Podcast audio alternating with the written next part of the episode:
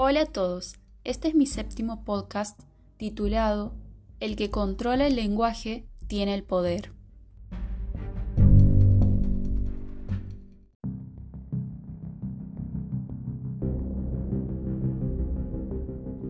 Es importante plantearnos preguntas como ¿qué es el lenguaje y de qué manera pueden ejercer manipulación a través de él?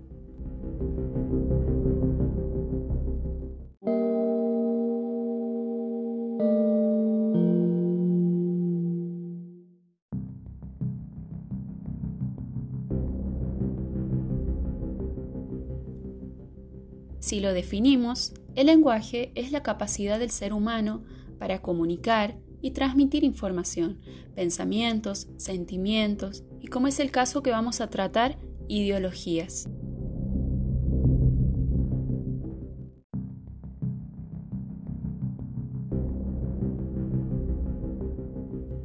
La política y el poder siempre estuvieron ligados al lenguaje, utilizándolo como un elemento de manipulación, control y dominación.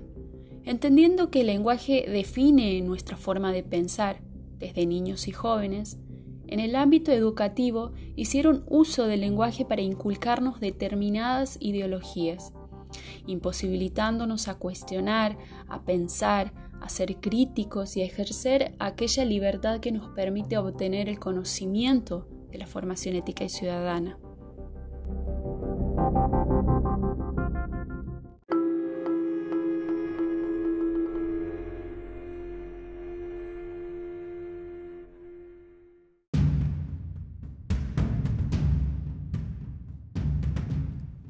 Esto no solo se puede inculcar en la niñez, sino también en la juventud, en universidades e instituciones superiores.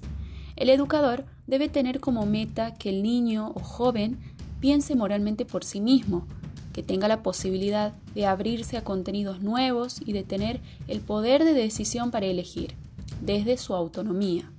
Esta es la base de una moral abierta,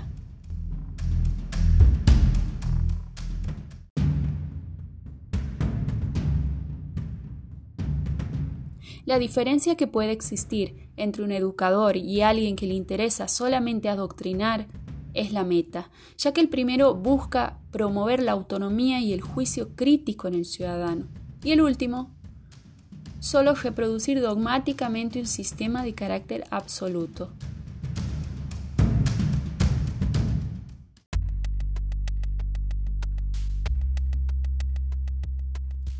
Por eso, es sumamente importante estar alertas y hacer un buen uso del lenguaje, ya que esto es una garantía de un buen ejercicio de la democracia y a su vez de la esperanza de que existen ciudadanos libres en pensamiento y expresión. Finalizando, es importante reflexionar sobre la educación que hemos recibido e ir en pos de saberes que nos permitan conocer nuevos horizontes, que nos posibiliten la libertad de pensamiento, que nos muestren la amplitud del saber, del conocer diversos caminos y nos brinden aquellas herramientas para sentirnos seguros.